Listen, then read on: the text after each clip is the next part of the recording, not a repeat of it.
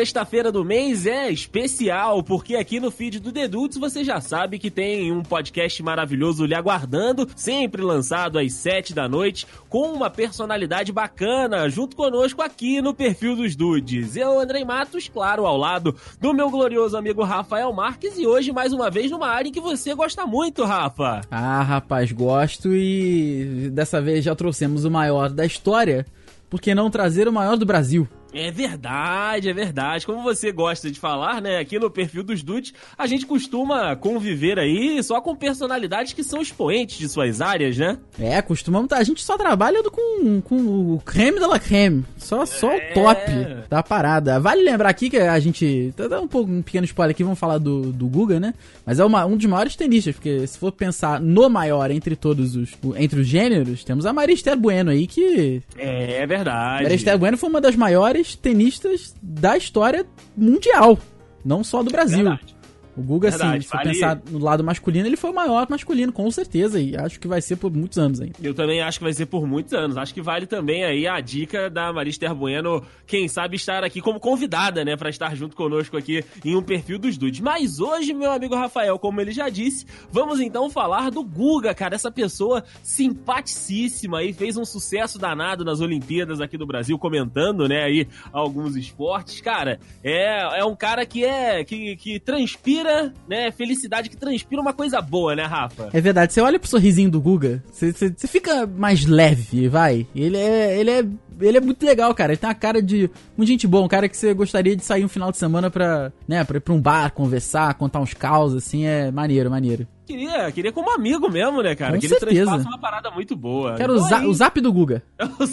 Quero o zap do Guga. Boa, boa, meu amigo Rafa. Então vamos lá, vamos convidar né, esses nossos amigos dudes que estão nos ouvindo aqui a passar os próximos minutos aqui com a gente para que a gente possa conhecer, mergulhar e discutir e também, quem sabe, se apaixonar aí pelo talento do Gustavo Kirten, o nosso gloriosíssimo Guga.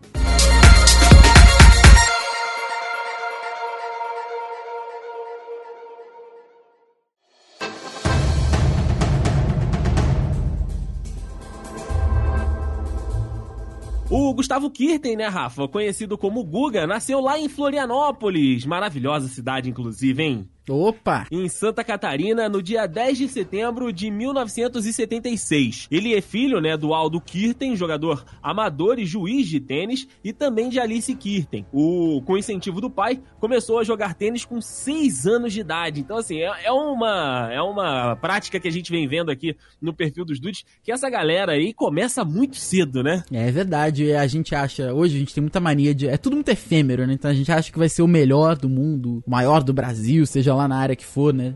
Muito rápido. Mas não, tem que começar cedo, né? O primeiro passo é sempre o mais importante. É verdade. E aí, meu amigo Rafa, com 14 anos, ele começou a ser treinado pelo Larry Passos, que viu o futuro promissor na carreira do atleta. Como juvenil, ele foi vice-campeão do Orange Bowl, que chegou a ser terceiro do mundo em simples e o segundo em duplas. Também foi campeão das duplas em Roland Garros já. Ó, o cara, o cara era brabo de, desde cedo, tu viu que cara, mesmo juvenil, o cara já foi campeão de um grande slam na, na época. Né? É. Então, tá fácil não. E a carreira dele começou em 1995 95, né? Carreira profissional mesmo, já como integrante da, da ATP eh, em 95. Em 96, ainda desconhecido do público, ele fez parte da equipe brasileira que disputou a Copa Davis. Copa Davis é como se fosse a. a pro, pros dudes que não sabem. Você compete por você, mas como país. Você compete como uhum. Brasil, você e mais alguns. Tem simples, tem duplas, né?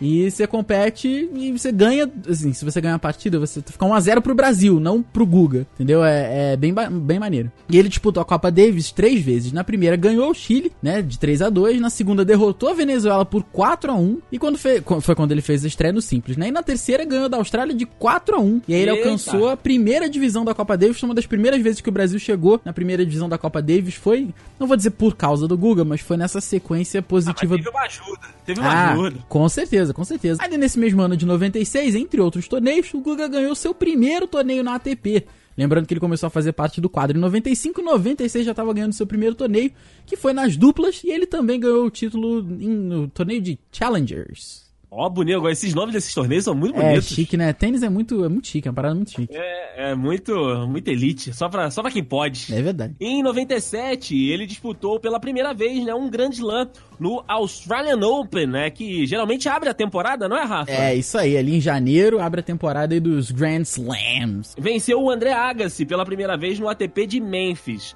foi o primeiro tenista masculino brasileiro a vencer o torneio de Roland Garros. Eu acho que é um dos mais clássicos do circuito, né? É, o Saibro lá, o Saibro francês, é difícil, cara, é difícil. É, era apenas o 66 tenista do mundo, mas após derrubar grandes campeões, chegou à final derrotando o espanhol Sarge Bruguera 3 a 1 tornando-se então o jogador de número 14 do mundo. Após o jogo, o Guga subiu as escadas do estádio, que comportava 16 mil pessoas, e abraçou seu técnico técnico, sua mãe e seu irmão Rafael, cativando o público e mostrando, claro, que o apoio da família e também daquela galera que confiou nele desde o início é fundamental. E reconhecer isso no seu momento de glória é importantíssimo, né? É verdade, cara, porque não, não, é, não é fácil você chegar lá como brasileiro, a gente sabe a estrutura do esporte no Brasil como é fraca, né, cara? E você chegar lá e ganhar dos melhores do mundo na época, não, não é para qualquer um. É verdade, é verdade. Entre outras disputas, meu amigo Rafa, olha só, o homem só foi empilhando, hein? Ó, se, se liga na sequência. Hum. Títulos da ATPs de dupla, aí também ganhou de Estoril, Bolonha, Stuttgart, isso tudo, né, com o Meligene como parceiro. Então, assim, só foi botando na conta. Só Não, foi, foi, botando na conta. Foi só enchendo a estante, né? Porque, né, né, o Meligene que também foi um tenista muito competente não teve Verdade. tanto destaque no mundo assim, mas ele foi um tenista muito competente, muito bom tenista. Ainda na década de 90, o Guga conquistou vários títulos, continua empilhando, como o Dayson falou. Ganhou ATP e, Masters também. Foram 50 vitórias no ano, na década de 90, chegando ao Uau. quinto lugar no ranking dos tenistas. Ali no ano de 2000, Guga conquistou o bicampeonato de Roland Garros e chegou ao primeiro lugar do mundo. Rapaz, isso aí é não é para qualquer um. É verdade, com 63 vitórias no ano, né? E ele se tornou o primeiro tenista da América do Sul a atingir essa posição. Vale lembrar que é o primeiro tenista masculino. A Marista Bueno, o que ficou na primeira na, na, na primeira colocação, não foi brincadeira não.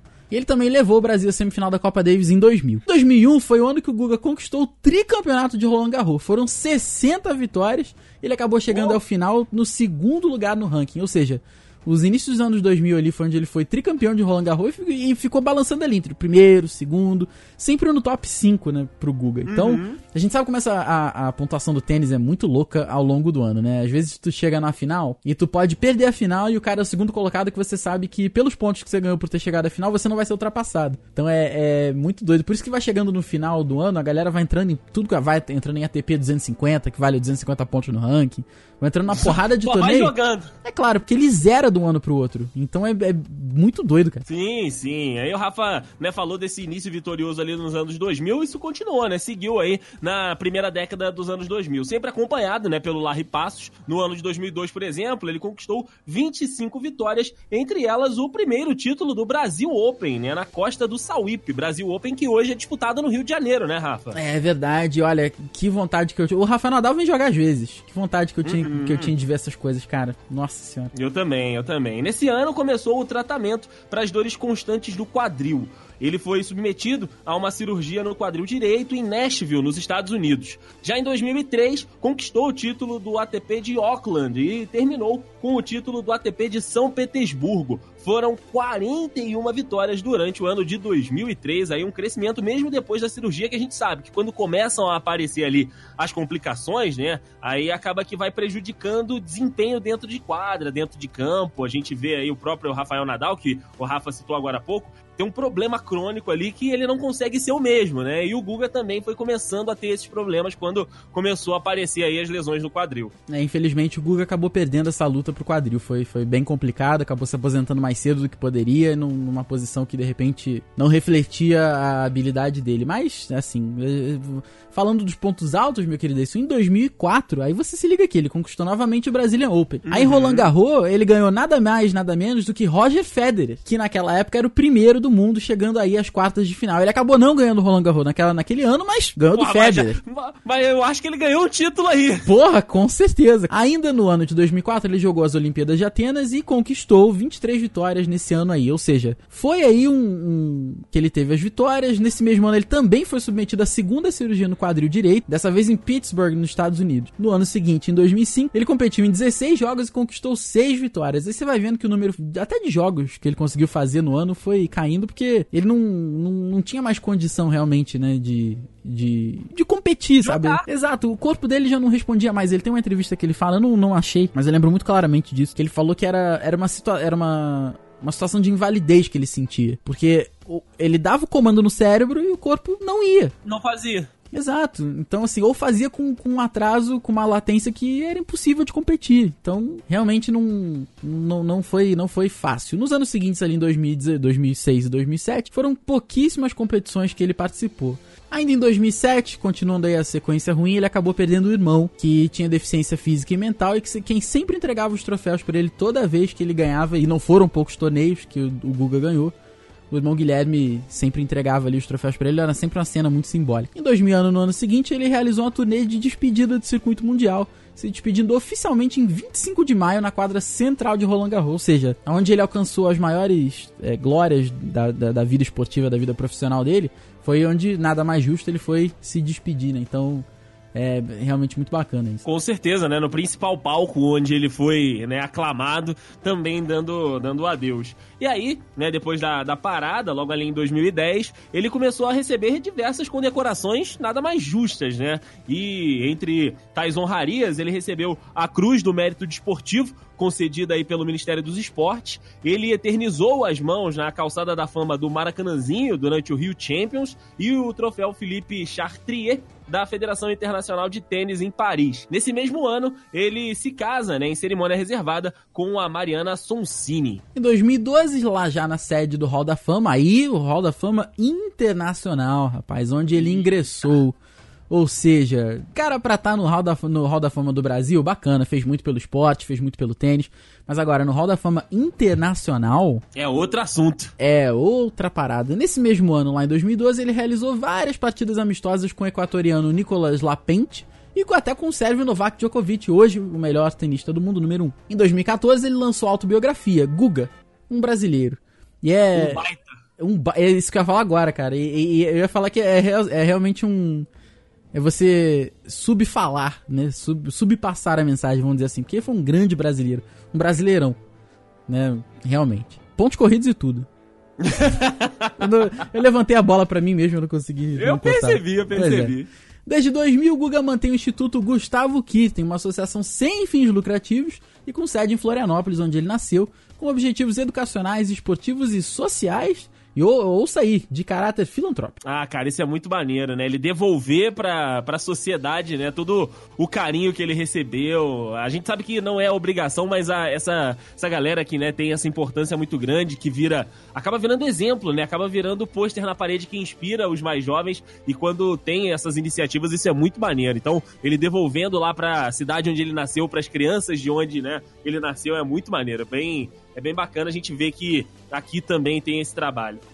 É verdade. É, foi o que você falou, não é uma obrigação, mas vamos fazer porque não adianta você ir lá representar o seu país e tal se não tiver para quem você voltar e mostrar o que você fez e tudo mais. Então, Exatamente. Então, pelos fãs e tudo, que botaram você onde você tá, porque você não poderia competir sozinho, né? Os fãs do tênis, os fãs do esporte, os fãs do Guga. Então, é, é bacana você poder devolver um pouco pra sociedade da maneira que, que é possível, né? Uhum, com certeza. Em 11 de junho de 2017, pouco tempo atrás, o Guga foi homenageado da final masculina, né, de Roland Garros, entre o Nadal e o Vavrinka, na edição que comemora, que comemorava, né, os 20 anos do seu primeiro título no Grand Slam de Paris. Guga esteve acompanhado de sua esposa e de seus dois filhos, o Luiz Felipe e a Maria Augusta. O maior tenista sul-americano conquistou o mundo com o seu esporte, né, com a sua habilidade, também com a sua simpatia, como eu disse, nas Olimpíadas o Guga tirava muita onda, divertia a galera das transmissões, o Twitter ficava louco com o Guga, cara, é de fato, como o Rafael disse, um brasileirão de 38 rodadas, de pontos corridos, que, cara, é uma pessoa que eu queria muito ter o zap e fazer aquele rolê na sexta-feira quinta-feira, que eu saberia que a diversão ia ser garantida e ia ter um ambiente muito maneiro. Armar aquele, aquele grupão, aquele churras do final de semana. De prefer... tava, tava garantido. De preferência na casa de praia dele, né? Lá, lá em Fonqueira. em Floripa, em Não, Floripa. nada mal, nada mal. Mas é muito bacana a gente ter a oportunidade de falar, como a gente sempre fala, né? Esse é o 18 oitavo, décimo, décimo oitavo perfil dos Dudes já, ou seja, são 18 pessoas que a gente trouxe aqui. Teve a honra de, de fazer uma, uma pequena homenagem aqui, por que não o Guga, né? É, é verdade significou tanto pra gente, pro, pro, pro esporte, né? Então, fica aqui a nossa homenagem ao Guga. Guga, um abraço aí e passa seu zap.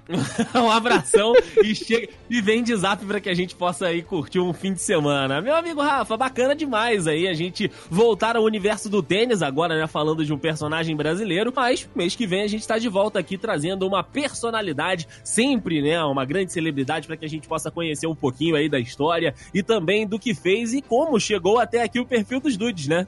Ah, com certeza. E vamos sempre empilhar vários convidados na nossa calçada da fama aqui, que é o perfil dos dudes. Ah, com certeza, meu amigo Rafa. Então te vejo mês que vem, certo? Com certeza. Um abraço então pros nossos dudes e mês que vem tamo de volta com mais um perfil dos dudes. Um abraço. Valeu.